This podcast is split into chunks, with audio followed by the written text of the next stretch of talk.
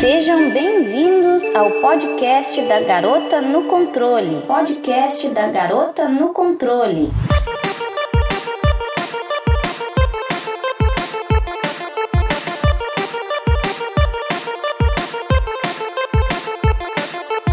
Pessoal, aqui é a Nana do Garota no Controle e hoje nosso podcast é sobre discussão. E quem vai, vai, vai estar falando com vocês agora é o Jorge Otávio. Então vamos lá.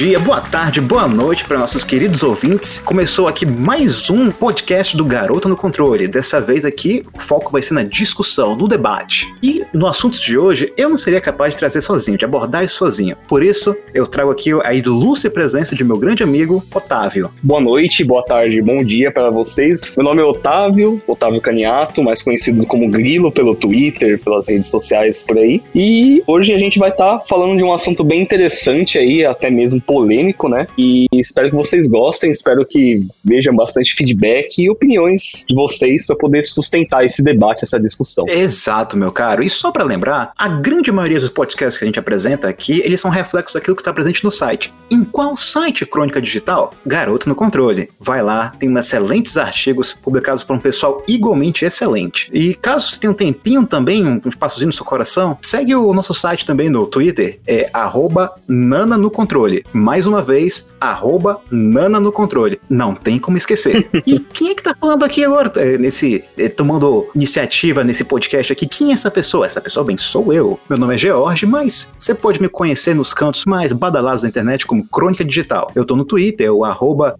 Space Cowboy, e eu vivo esquecendo se o cowboy é sem o, o O, porque infelizmente pegaram já. Então é arroba Space Underline CW Boy. Conto com a presença de todo mundo lá no Twitter, tá, dê uma olhadinha no site. E sobre o que nós vamos falar hoje? Sobre preservação de jogos. Como é que funciona? Que tipo de sistemas a gente pode aplicar para manter os jogos vivos, acessíveis e divertidos de jogar?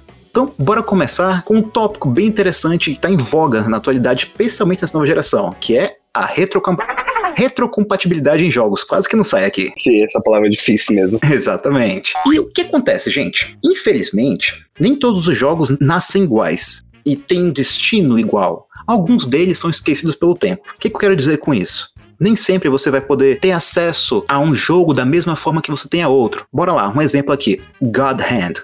Conhece, Otávio? Claro, God Hand é um clássico da Capcom, só que infelizmente ele tá bem preso num só console específico, né? Exatamente. Ele tá preso em uma mídia digital ao PS3 e fisicamente ao PS2. Só que olha só, você, caro ouvinte, se quiser jogar God Hand no seu PC, alguma coisa, não tem uma mídia, um meio oficial, mais tranquilo para você ter acesso, você vai ter que depender de emulador. Se você tiver um PS4, ou um Xbox One, ou um Xbox Series, um PS5 e quiser ou comprar na loja ou baixar o jogo, você não tem como, porque a acessível na atualidade, ele está apenas por mídia física no PS2, se você conseguir encontrar por um preço bacana que convenhamos, é complicado, ou por mídia digital no PS3, que com o andar das coisas tá ficando também difícil de encontrar. Sem contar, né, também que o estúdio que tá por trás do God Hand, ele já não existe mais, né? É, o Clover, né? É, a Clover faz parte da Platinum agora, né? Se não me engano, posso estar enganado. Não sei se a totalidade da Clover ou apenas parte dela foi que virou a Platinum mesmo. É, porque a Platinum é um, uma fusão de vários estúdios, né? De tipo uns três estúdios. Pois é. Mas aí, como é que fica essa história? Os jogos vão se perder assim? Que vai chegar um momento em que Assim como a PSN do PS Vita, se eu não me engano, eu não sei se já foi fechado, em breve estará encerrada, a do PS3 também vai seguir o mesmo rumo em algum momento. Então como é que fica? Como é que essa história da retrocompatibilidade de um console atual, console novo, rodar jogos mais antigos que não foram feitos para eles? Bom, primeiramente que isso não é coisa nova, na verdade. Desde que jogos são jogos, consoles são consoles mais precisamente, os jogos são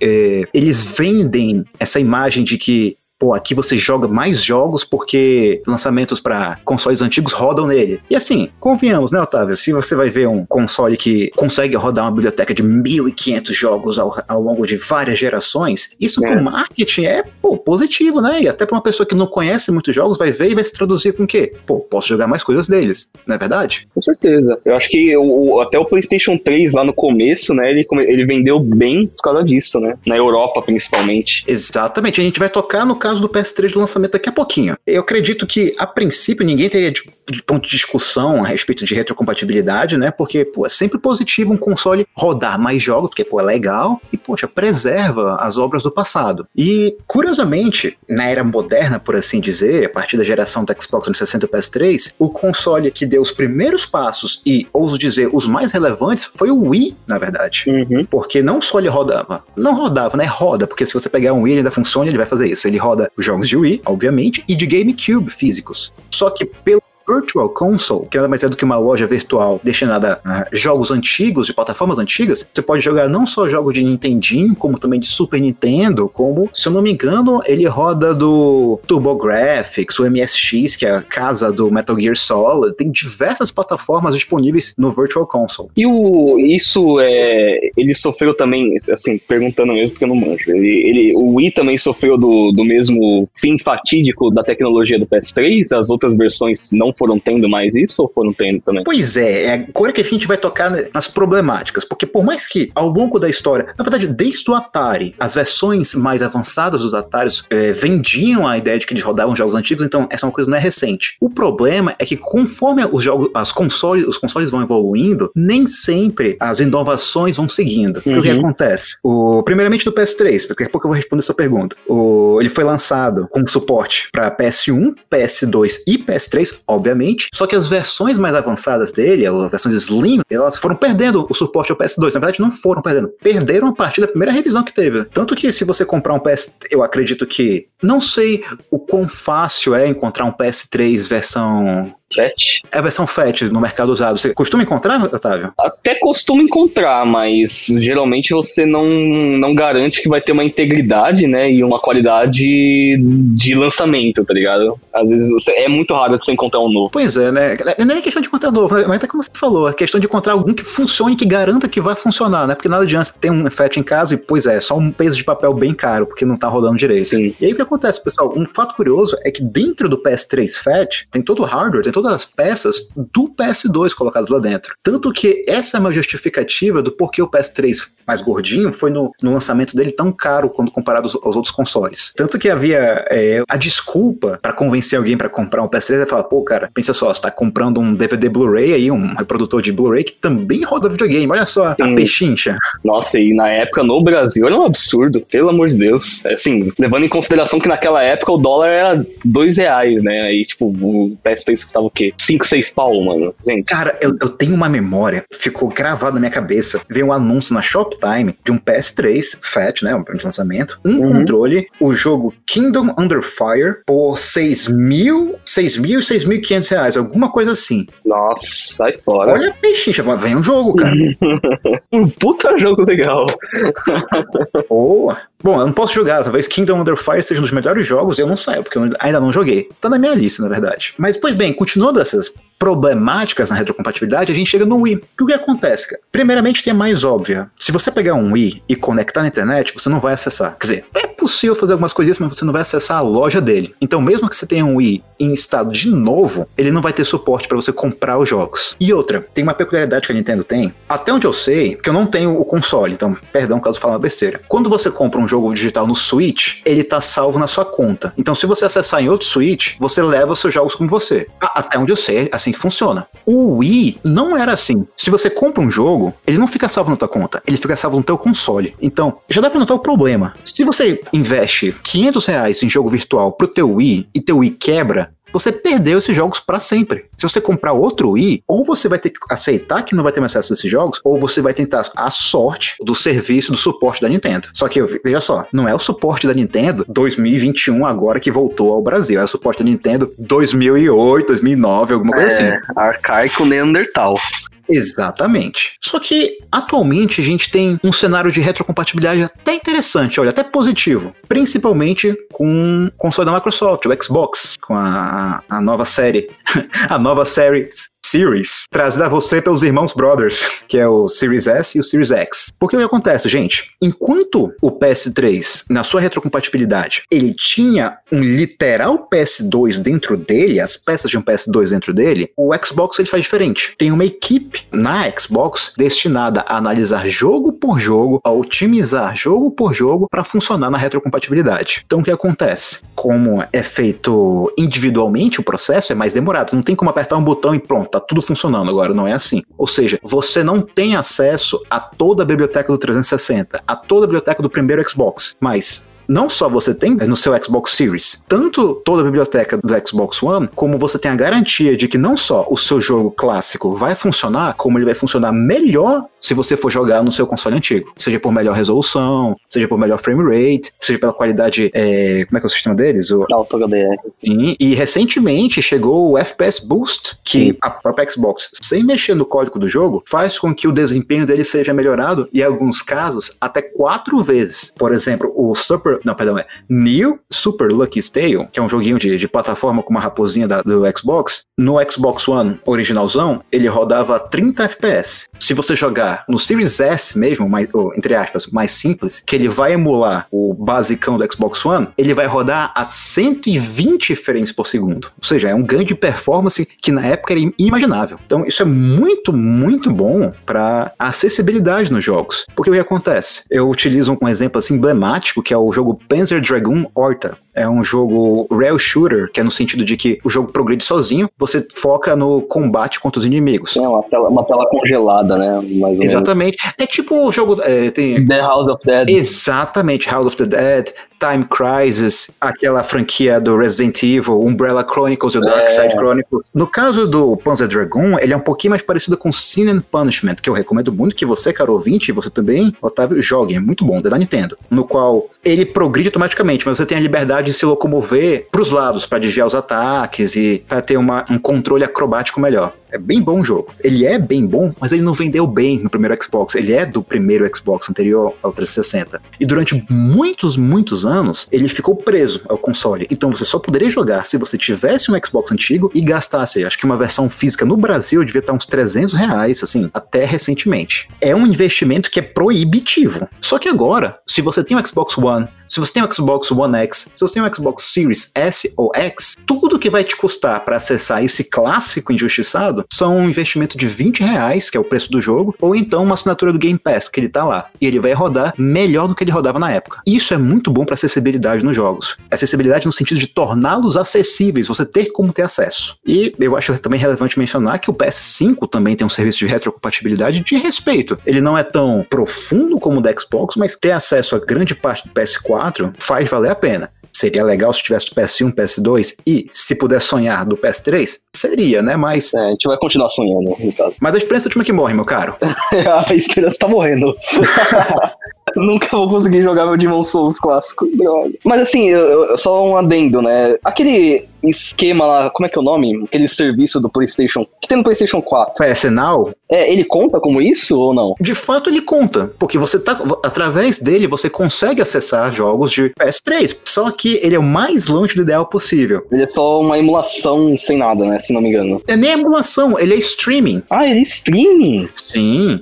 Nossa, que zoado! Pois é, você jogando seu PS Now no PS4, no PS5, ah, por exemplo, você vai jogar seu Metal Gear 4 no seu PS5 ou no PS4 pelo PS Now, vai depender do streaming. Isso, isso é, é muito realidade, é muito zoado isso, porque, tipo, agora eu tava pensando aqui, por que, que isso daqui não tem no Brasil ainda? Aí agora que você falou que é por streaming, agora eu já entendi por que, que não tem ainda no Brasil. Tá aí a tua resposta. Então. e assim, é, para quem tá ouvindo, antes desse podcast iniciar, o Otávio teve problema de conexão pra gente fazer essa conversa. Sim. Imagina você jogando seu Metal Gear no meio da história, a internet cai e acabou o jogo. É possível baixar alguns jogos pelo PS Now? É possível sim. Porém, até onde eu sei, se limita aos de PS4, de alguns títulos. Então, de novo, é melhor do que nada? É melhor. Mas, por favor, né, gente? Streaming. Hum.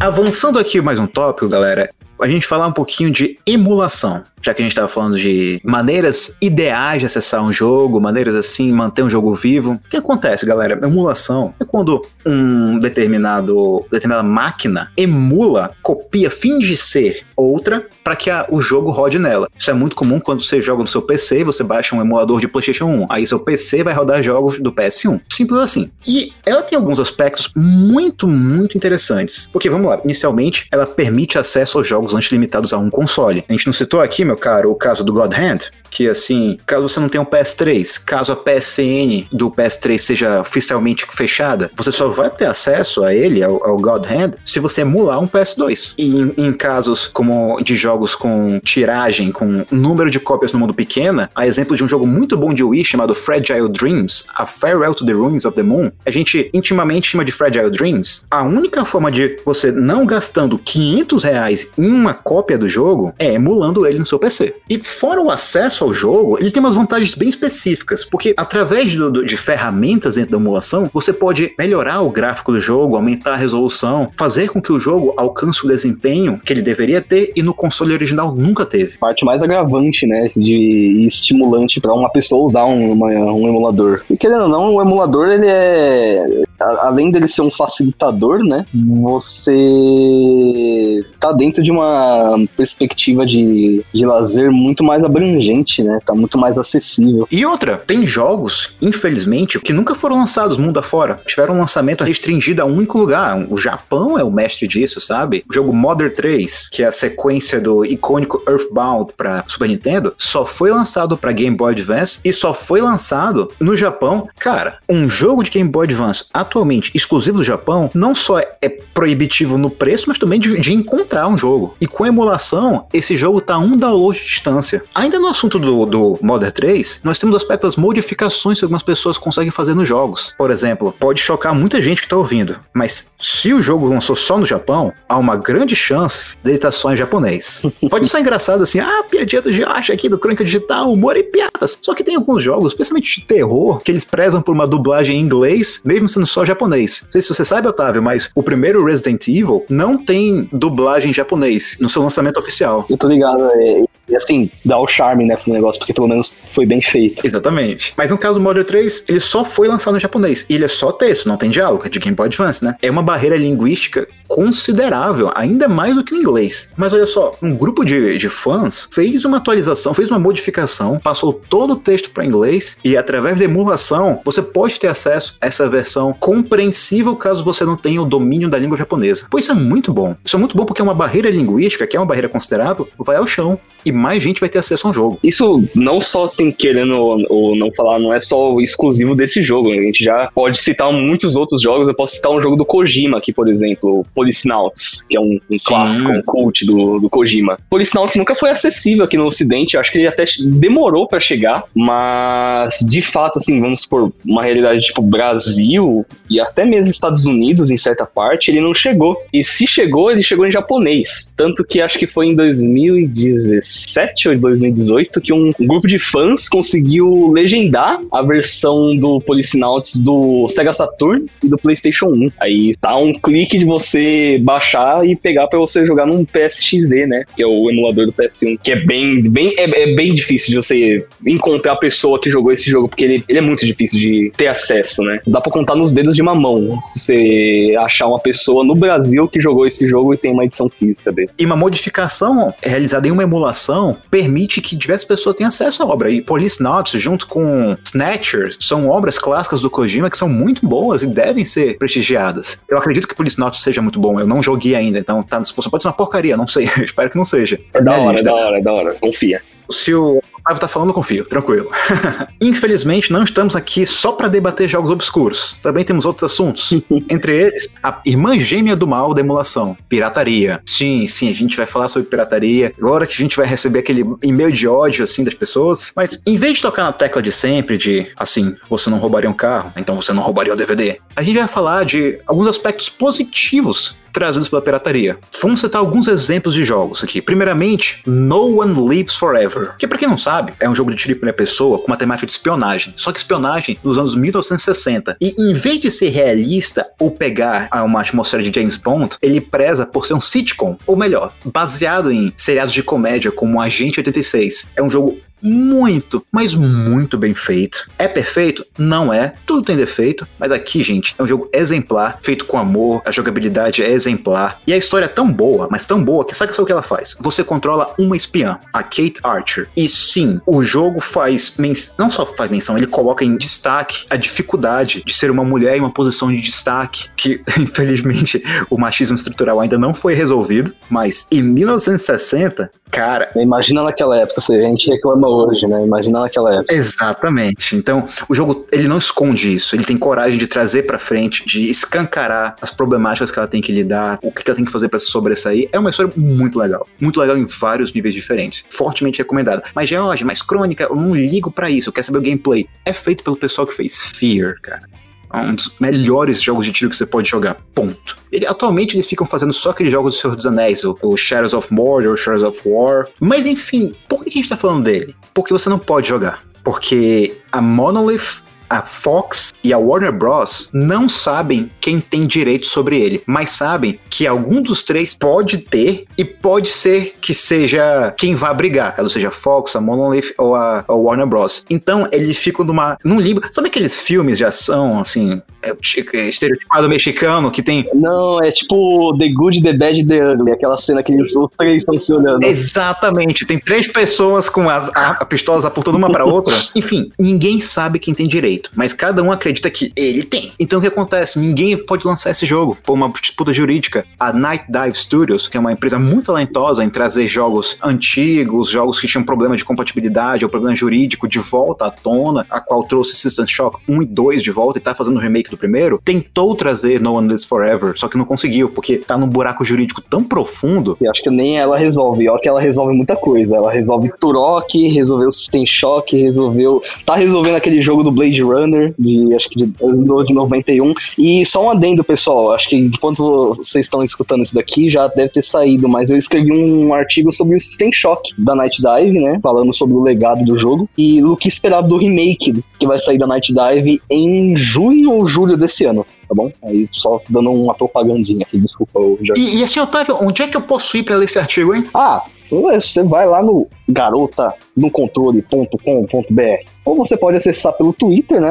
Arroba Nana no controle. Você vai lá, pau no gato, mano. Digita lá o legado de System Shock no site e você já vai direto pro artigo que eu escrevi. E se eu quiser acompanhar quem escreveu esse artigo, qual o nome desse cara no Twitter? Ah, bom, bem lembrado. Lembrando, meu nome é Otávio, mais conhecido como Grilo nas redes sociais. E a, o meu arroba no Twitter, pessoal, é o arroba The Art of Grilo. É T-H-E arte, arte A-R-T, off, grilo, tudo juntinho, tá bom? Perfeito, e com esse, não digo nem que é merchan, né, com essa propaganda pessoal aqui devidamente feita, a gente vai tocando no assunto do, do como é que a pirataria ajuda esse jogo. Porque um grupo de fãs, pessoal, não só disponibilizaram esse jogo, ele e a sequência em um site para download gratuito, como eles otimizaram e atualizaram os dois jogos, na verdade tem até um spin-off que parece que não é tão bom, então eles... Então, eu, eu, é, perdão, eu não cheguei a jogar esse spin-off. Eu também não, eu só joguei os originais. Mas eu acho que é Contract Jack o nome. Mas enfim, eles trouxeram os três de volta à tona, atualizaram todos eles para que rodem perfeitamente em máquinas atuais. Então, sim, se você joga no Windows 10 com sua Ultra RTX com Ray Tracing que custou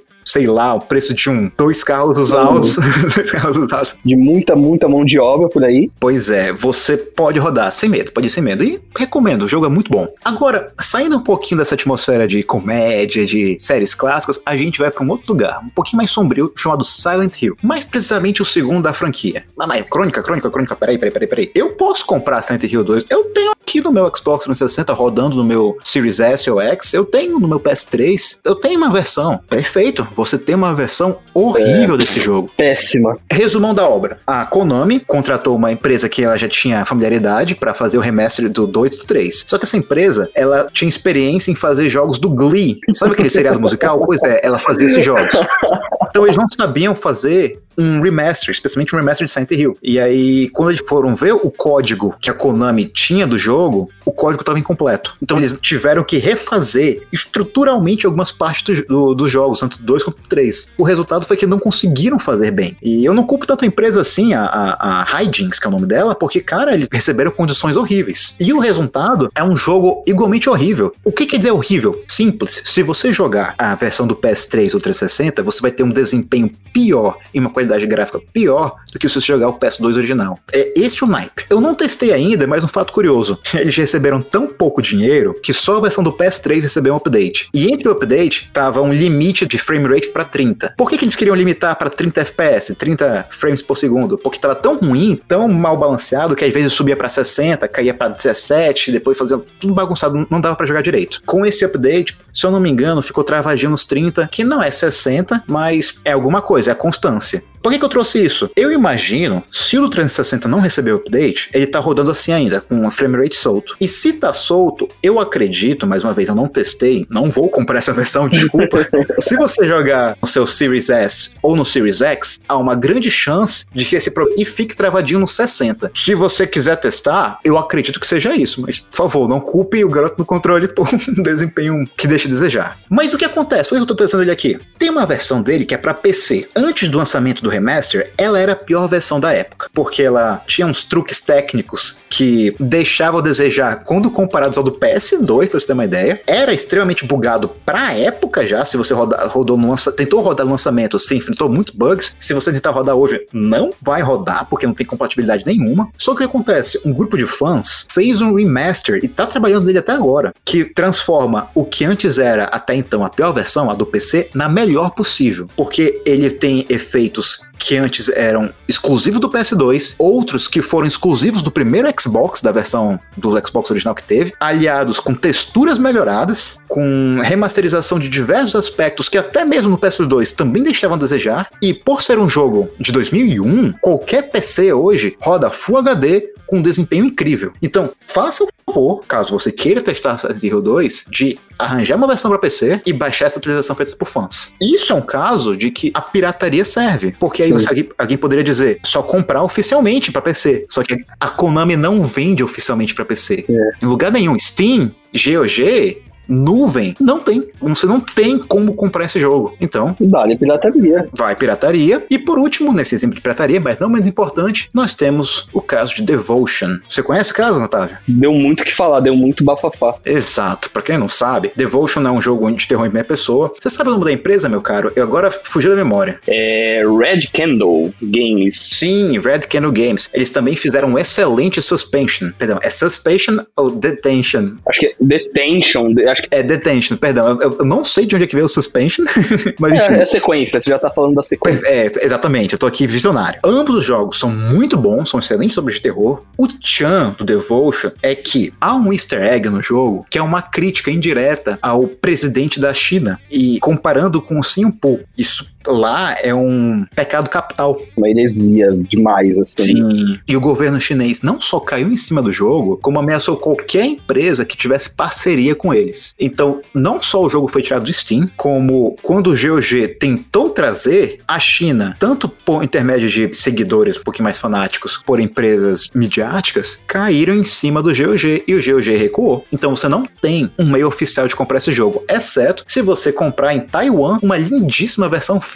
Só que há uma pequena chance de você não estar em Taiwan agora. É. Então você não vai ter acesso a essa versão física. Mais uma vez, a pirataria aparece como uma solução. Sem contar, o pessoal, só dando um acréscimo, que até os próprios desenvolvedores do jogo incentivam você a piratear o jogo. Porque não tem, eles não têm mais o que fazer, eles não conseguem mais vender o jogo, tá ligado? E ele, querendo ou não, aquele, o trabalho do Devotion, é, ele foi mais um não só um trabalho com questões né, financeiras, né, para gerar capital, mas ele foi um trabalho muito pessoal, foi um trabalho muito apaixonante, né, por parte dos desenvolvedores. Eles queriam que o jogo fosse jogado e pouquíssima gente jogou. Então, eles mesmos incentivam você a piratear o jogo deles. Pois é, galera. E há um questionamento. A pessoa fala, tá, vou acessar o jogo, mas o que, que isso tem a ver com preservação? Alguém pode questionar como é que a pirataria funciona para preservação? Porque tá, você vai acessar o jogo, mas e daí? Isso é preservar? E eu digo que é, porque preservar é mais do que você pegar algo, pegar uma obra, que seja uma música, um filme, um jogo, colocar em uma mídia física, botar no lugar preso a vácuo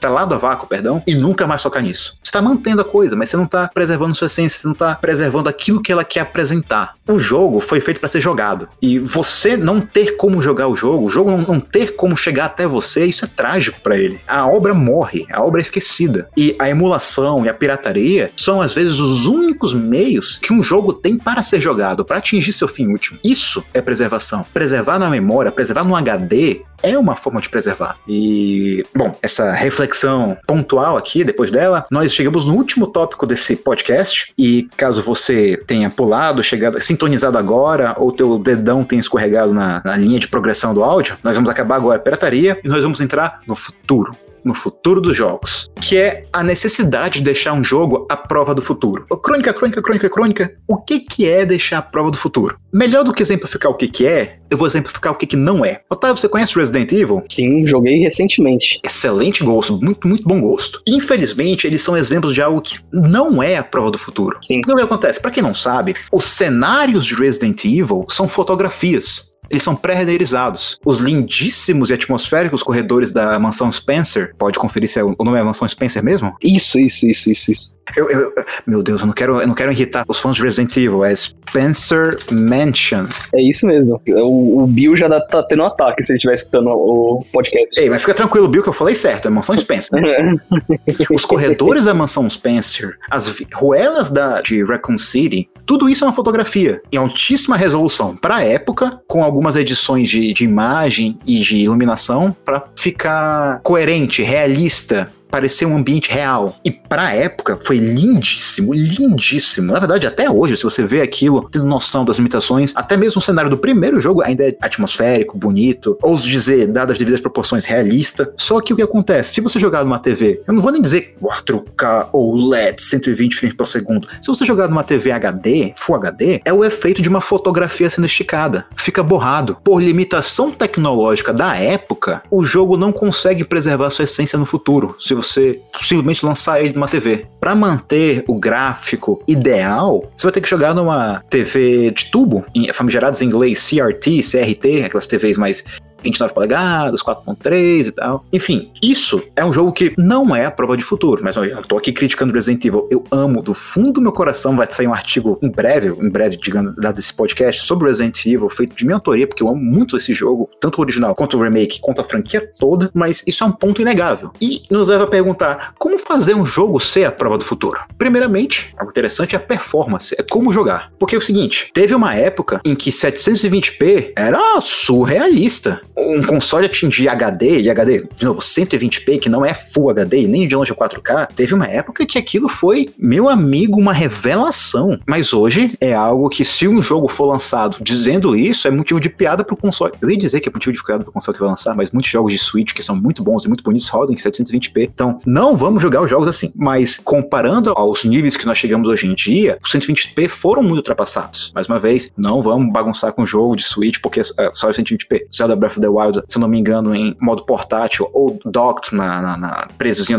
no, suportezinho, é 120p e é lindíssimo. Mario Odyssey também é, mas eu toco aqui na tecla de que é algo que foi ultrapassado. E uma época aquilo era o máximo, mas, de novo, foi ultrapassado. Só que o que não é ultrapassado é, mais uma vez, performance. O que era 60 frames ontem, amanhã também será. E daqui a 20 anos também vai ser. Tem alguns casos de jogos clássicos que rodam assim. Eu mencionei, assim, de relance anteriormente um jogo Sin and Punishment. Ele foi lançado lançado para Nintendo 64, e a sequência dele foi para Wii U, perdão, foi para Wii, somente Wii. E ele roda a 60 frames por segundo e roda assim suave. É lindo ver a animação, ele, ele é dinâmico hoje em dia, assim como ele foi antigamente e assim como ele será no futuro. Outro jogo, muito querido, acredito que por nós dois aqui, Otávio, Metal Gear Solid 2. O melhor Metal Gear, tá, gente? É um dos meus favoritos, na verdade, gosto bastante dele. E o foi lançado para PS2 a 60 frames por segundo. Por isso que se você jogar no PS2 hoje, ele é fluido, ele é bonito, ele é divertido de jogar, ele é responsivo. Outro jogo, Ninja Gaiden Black, pro Xbox originalzão mesmo, ele rodava 60 frames por segundo e quando você joga hoje na retrocompatibilidade, no seu Series X, ou alguma coisa, ele vai rodar tão bem quanto ele rodava antes, vai ser responsivo, vai ser agradável, vai ser muito bom de jogar. E o que acontece? Alguns jogos mais atuais, em razão do poder de processamento, do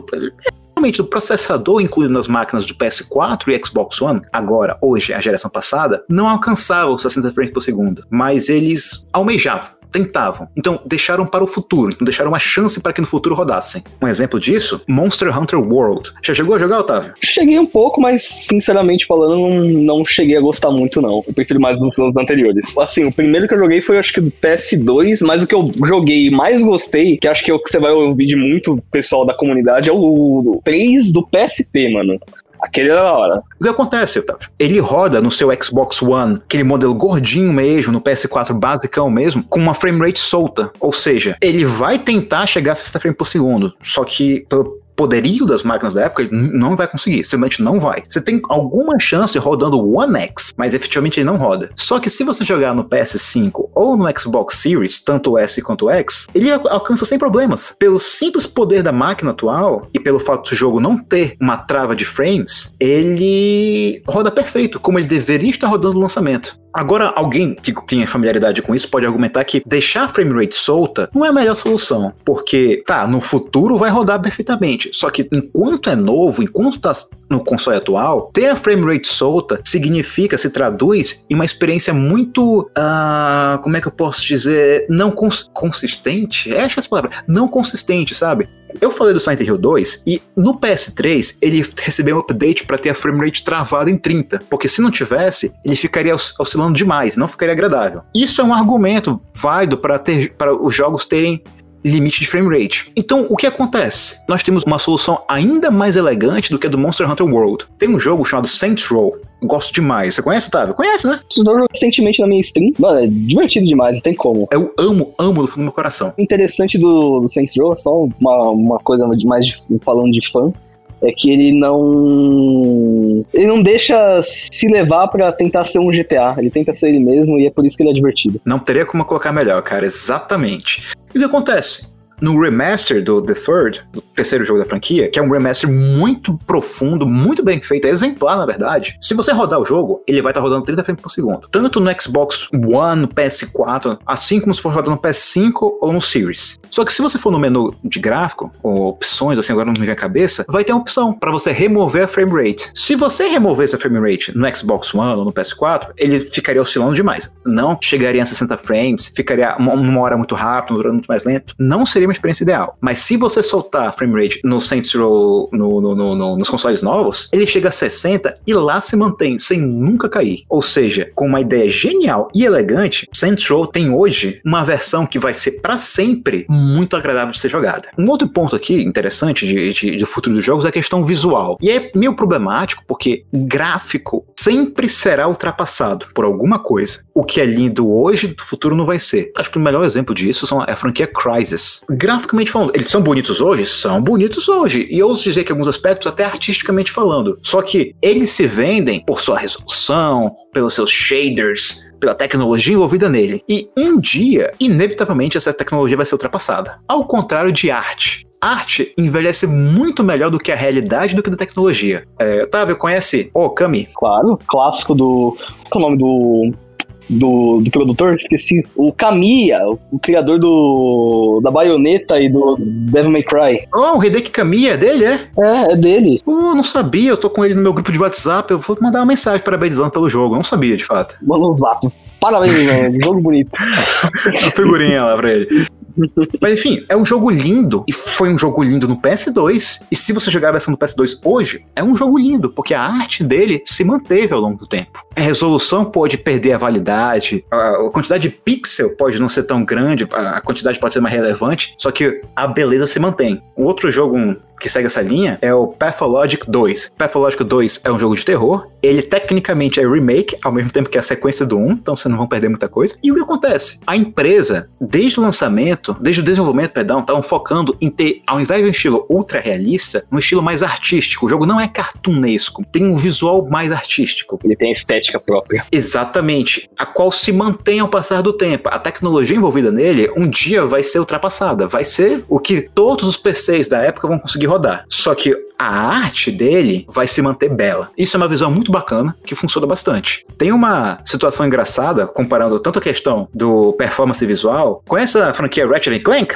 Claro. Nossa, eu cresci jogando Ratchet Clank. Pra quem não conhece Ratchet Clank, tá pessoal, ele tá dando de graça atualmente. A gente tá escrevendo isso daqui, escrevendo não, a gente tá gravando agora em março. Tá dando de graça na PSN do PS4, quem quiser pegar o remake de 2016. Mas é um plataforma antigo, clássico, muito bom de sci-fi da série PlayStation. Recomendo muito aí, galera. Eu assino embaixo tudo que o Otávio falou e eu adiciono ainda mais. Tanto os de PS2 quanto os remasters rodam a 60 frames por segundo. Então, são gostosos de jogar até hoje. Os de PS3, eles são outra história. Se você jogar o primeiro, o especial, que é um joguinho que foi disponibilizado apenas por download, exceto na Europa, e o segundo, eles rodam a 720p, que é a resolução HD, mas a 60 frames por segundo no PS3. Ou seja, desde o lançamento até hoje, rodam maravilhosamente bem. Agora, o último da, da saga no PS3, o Into the Nexus, ele não roda 60, ele roda 30 frames, mas ele almeja Full HD. Pra época, bonito,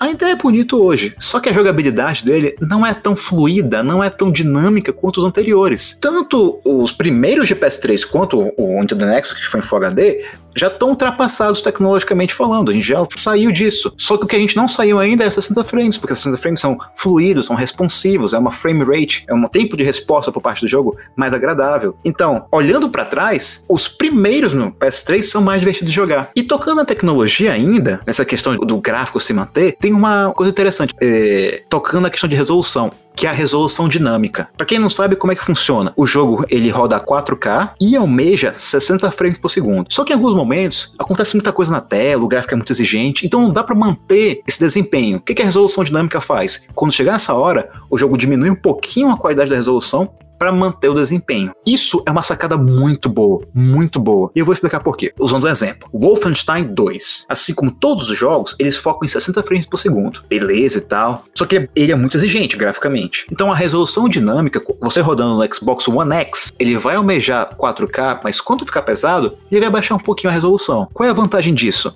Hoje em dia, que os 4K estão mais do que nunca em voga e, entre aspas, popularizados, quando você botar esse jogo no seu PS5, no seu Series X ou Series S, com o poderio que a máquina atual tem, ele vai conseguir alcançar o gráfico que antes era impossível. Ou seja, o tempo passou e o jogo conseguiu ficar ainda mais bonito, tendo uma visão do, pro futuro. Isso é um aspecto que a gente que a gente visa, que a gente quer que mais jogos façam para se manterem vivos, mas se manterem relevantes, visualmente falando, graficamente falando ao longo dos tempos. Tem um jogo muito bom da franquia Need for Speed chamado Hot Pursuit. O Hot Pursuit mais recente, feito pela Criterion Games, a mesma de Burnout. No remaster dele, na versão rodando no PS4 Pro e no Xbox One X, você podia escolher rodar 60 frames por segundo em Full HD ou então em 4K a 30 frames. Com os consoles da nova geração, todas essas versões receberam atualização, que é um modo máximo. E isso eu acredito que todo jogo deveria ser lançado com algo assim. O que é? Ele une os dois modos, ou seja, o jogo vai rodar 4K, máximo de gráfico, e tentar um máximo de desempenho, deixar o desempenho livre. Sim. Ah, crônica, se fazer isso no console, pode ser que o console não aguente. Não é para ele aguentar, mas é para que o console futuro, o console posterior, tenha já um modo para acessar que vai trazer o jogo da melhor forma possível. Acredito que você partilha com a minha opinião, Otávio, que não só mais jogos, como todos os jogos deveriam ter. Sim. É algo que tem no PC, por que, que não deveria ter no, no, nos consoles, né? Exatamente.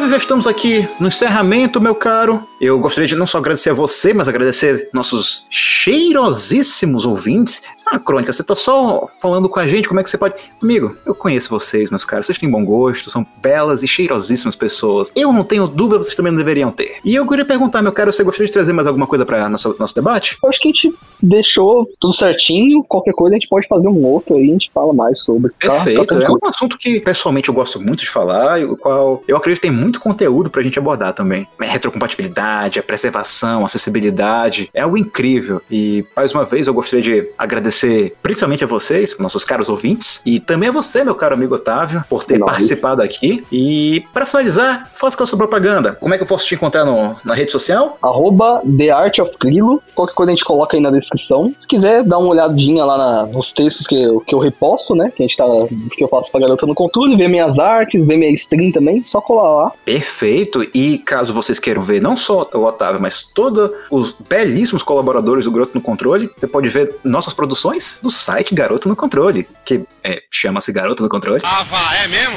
.com.br ou pelo Twitter também, que é arroba nana, N-A-N-A, no controle. Isso vai deixar a nossa chefa muito feliz. Por favor, façam isso, senão ela vai gritar com a gente. E caso vocês queiram acompanhar esse Hellis apresentador aqui, que com muita alegria traz esse pequeno momento de conversa para vocês, meu nome é George, mas meu nome de guerra nas redes sociais é Crônica Digital. A nossa equipe do Crônica Digital procura trazer alguns conteúdos bem bacanas para você no Garoto no Controle e também no nosso canal no YouTube, que é Crônica Digital também, lá no YouTube. E no, no Twitter eu sou arroba space, de espaço mesmo, underline cowboy, só que sem o primeiro O, C-W-B-O-Y. Eu aguardo vocês lá no Twitter, aguardo vocês no Garoto no Controle. E, gente, mais uma vez, muitíssimo obrigado. Eu quero agradecer também essa lindíssima pessoa responsável por edi- editar esse podcast. Você faz um trabalho maravilhoso. Boa sorte pra você também. E mais uma vez, aquele cheiro, galera. Falou, galera. Fiquem em paz e dirijam com cuidado.